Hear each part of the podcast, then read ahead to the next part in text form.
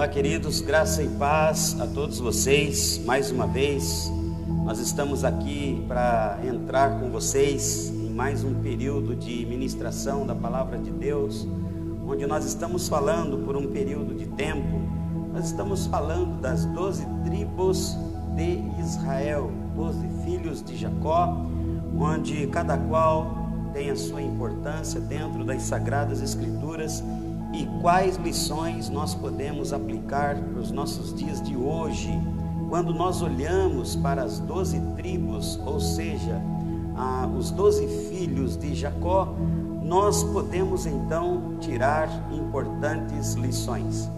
Nessa noite nós estamos aqui reunidos para glorificar, também adorar o nome do Senhor e também dirigir uma oração ao trono de Deus para que ele possa estabelecer justiça sobre o Brasil, justiça sobre a nossa nação, que o amor do Pai possa inundar cada lar nessa noite, que a glória do Senhor Jesus Cristo ela possa ser derramada, liberada na sua vida, aí aonde você está, no teu trabalho, no conforto da tua casa, você meu irmão, você que congrega conosco na Ieua Pinda, você de outras de outras tribos, né? Você também que está aí é, ouvindo nesse momento a gente falar um pouquinho mais da palavra de Deus, eu convido você para orar, para invocar o nome do Senhor. Vamos fazer uma oração ao Senhor nessa noite, pedir que Ele venha abrir os nossos olhos espirituais, pedir que Ele venha abrir nossos ouvidos espirituais para que possamos ver, para que possamos ouvir coisas extraordinárias, coisas maravilhosas que o Pai tem para liberar sobre as nossas vidas. Amém, querido? Convido você a orar comigo agora, em nome de Jesus. Senhor nosso Deus, nosso amado e bondoso Pai, nós entramos aqui, Senhor, nessa noite para falar é, do tamanho da importância que as Sagradas Escrituras têm para nós tem para nós como filhos que somos do Senhor. Nós somos teus filhos, Pai, e o nosso coração clama, o nosso coração anseia, o nosso coração lhe deseja essa noite, Pai. Vem sobre nós, manifesta a tua glória, nos encha com a tua graça. Ah, Senhor, muda ambientes nessa noite, traga cura, traga libertação, traga salvação para nós. Pai, em nome de Jesus nós oramos, em nome de Jesus nós invocamos o Senhor essa noite, Pai. Fica conosco, nos auxilia, Senhor, a falar da tua palavra. Nos auxilia, Senhor, a estabelecer o teu reino aqui na terra. E que cada casa, que cada lar, que cada coração nessa noite receba da presença do Senhor. Em nome de Jesus. Amém e amém. Muito bem, queridos, boa noite para você que está chegando agora conosco nessa live. Graça e paz a todos vocês. Em nome do Senhor Jesus, eu gostaria que você abrisse a sua Bíblia em livro de Gênesis, escrito por Moisés, primeiro livro da Bíblia, capítulo de número 49. Capítulo de número 49, nós vamos ler em nome do Senhor Jesus o versículo 14 a seguir. É, da última vez, na quinta-feira retrasada, foi o último dia exatamente que nós estivemos aqui nessa live, nós falávamos sobre Zebulon, né, que era um significado muito importante esse nome, que é habitação desejada ou a desejada habitação. Nós falamos um pouquinho do contexto da vida deste homem e hoje nós vamos falar com vocês um pouquinho sobre Issacar. Né? Issacar também um dos filhos de Jacó, né, especificamente aqui, nós vamos tratar um pouquinho de falar sobre ele, em nome do Senhor Jesus. Amém? Eu acredito que você já deva ter aberto a sua Bíblia aí, em Gênesis capítulo 49, no versículo 14, diz assim: Issacar é como um jumento muito forte, deitado entre as suas cargas quando viu que o país era bom e agradável para descansar, ele se abaixou, para que se colocassem a carga sobre as suas costas. E sem reclamar, sem murmurar, ele trabalhou como um escravo. sem reclamar, sem murmurar, ele trabalhou como um escravo. Em nome do Senhor Jesus, quando a gente para para analisar né, este nome deste rapaz chamado Issacar, nós somos desafiados a compreender um pouquinho é, desse importante significado que nos arremete né, o nome é, Issacar.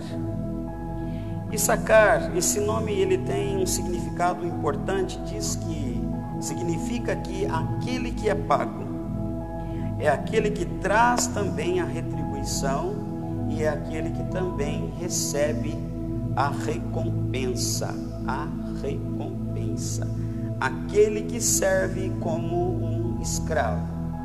Bom, dadas as proporções dos significados do nome de Issacar, é, aqui o pai dele, Jacó, libera uma palavra profética sobre a vida dele, dizendo que ele é forte como aquele jumento em que as pessoas, num tempo passado, utilizavam-se desse animal para carregar as bagagens. Então, quando aquele homem, quando aquela tribo, ela ia para a guerra, ela era responsável para transportar né, os despojos daquilo que era recolhido como um obediente escravo.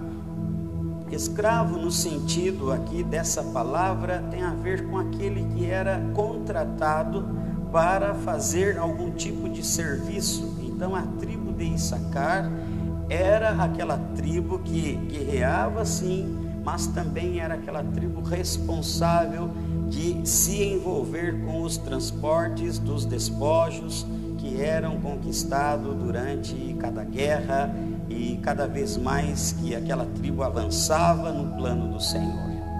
Mas sobre todas essas características que eu quero lhes chamar a atenção nessa noite, é para aquilo que a palavra de Deus está falando para nós.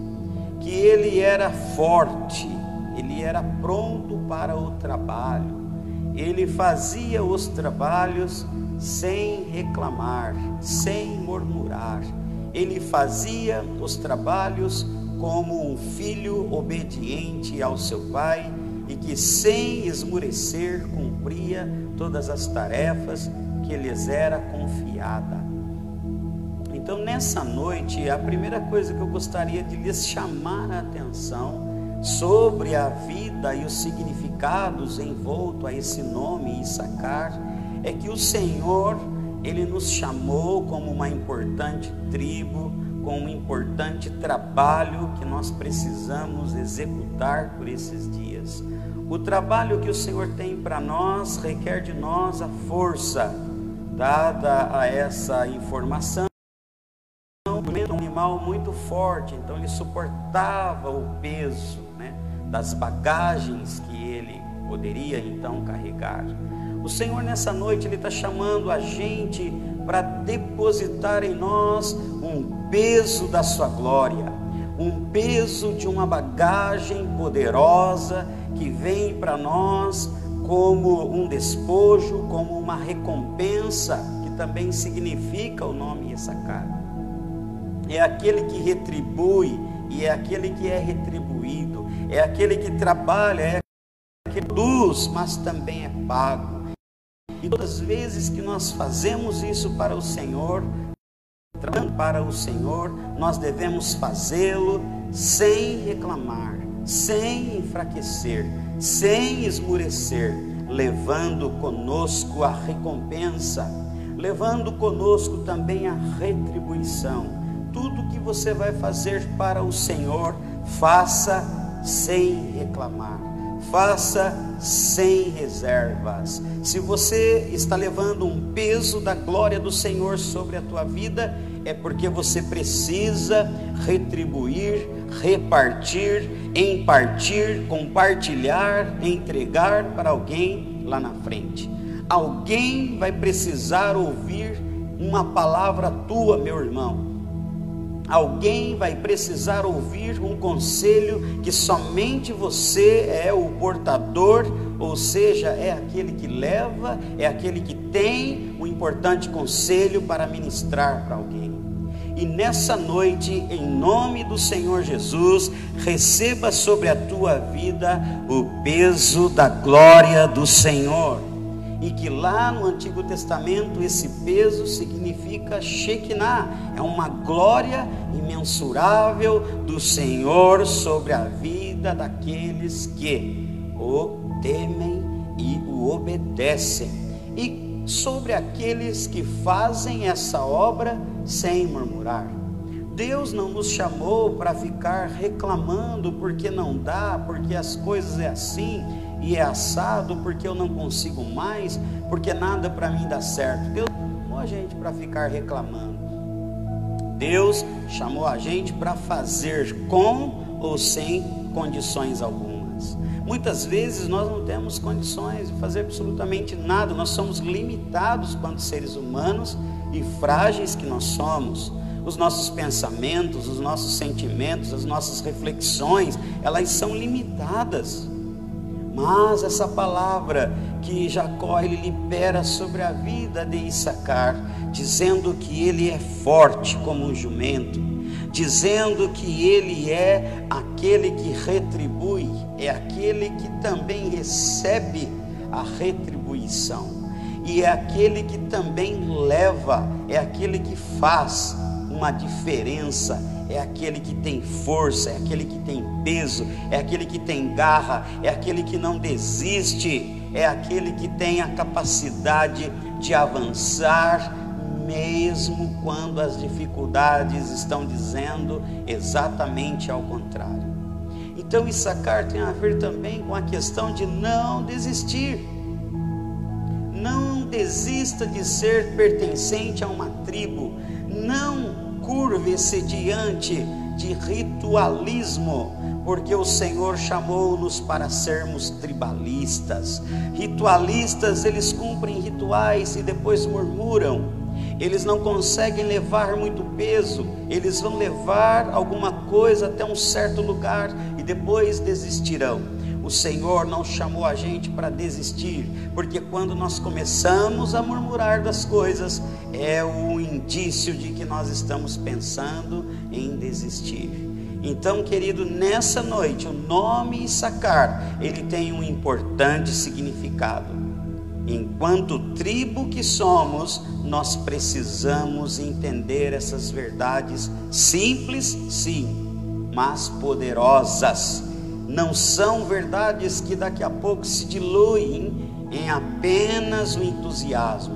Muito mais do que o entusiasmo, é a capacidade de receber a profecia da palavra de Deus sobre a nossa vida a profecia da palavra de Deus declarada em nós. O Senhor Deus está profetizando para mim e para você que nós somos capazes de trabalhar sem reclamar, sem murmurar.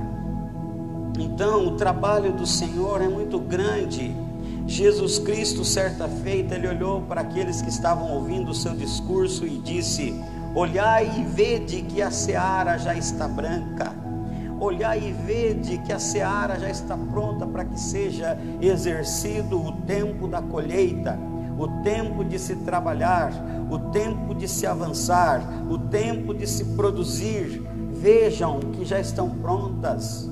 E aí, logo o Senhor também conclui dizendo o seguinte: assim como já está pronta, assim como a seara é grande, o Senhor declarou que ainda eram poucos os trabalhadores da seara.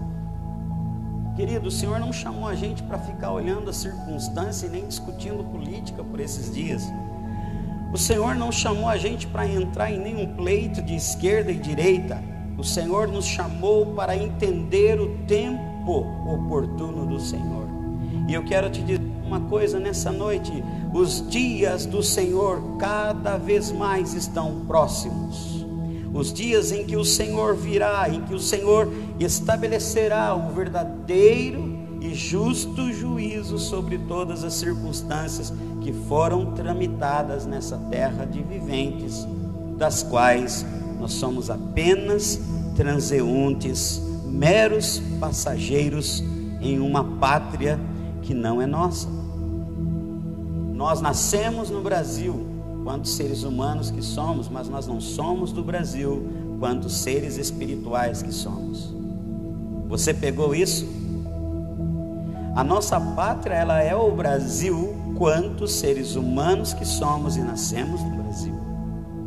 Mas ela não é a nossa pátria, quantos cidadãos dos céus que somos, porque somos espirituais.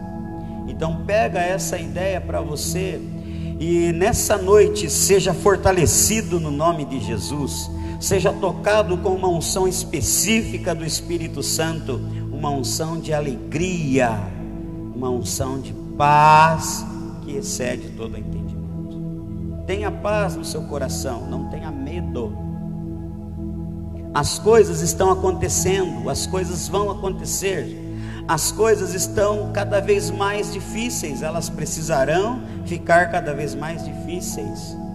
Porque o Senhor Jesus, em nenhum momento da história, ele surgiu ou apareceu num lugar para operar um milagre quando tudo estava calmo e tranquilo. Para começo de conversa, quando Jesus nasceu, ele teve que nascer é, numa manjedoura, num lugar onde estava no meio dos animais, porque havia uma perseguição contra os recém-nascidos.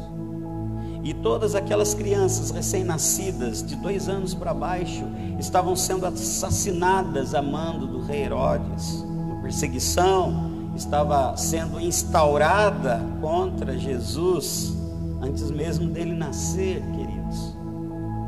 E aí, quando Jesus ele fica escondido na casa de seu pai José e de sua mãe Maria, ele ressurge na idade de 12 anos, segundo as Sagradas Escrituras, agora sentado na mesa, diante de homens, doutores da lei, homens sábios, diante dos escribas, homens que conheciam de lei, e Jesus estava discutindo sobre a lei.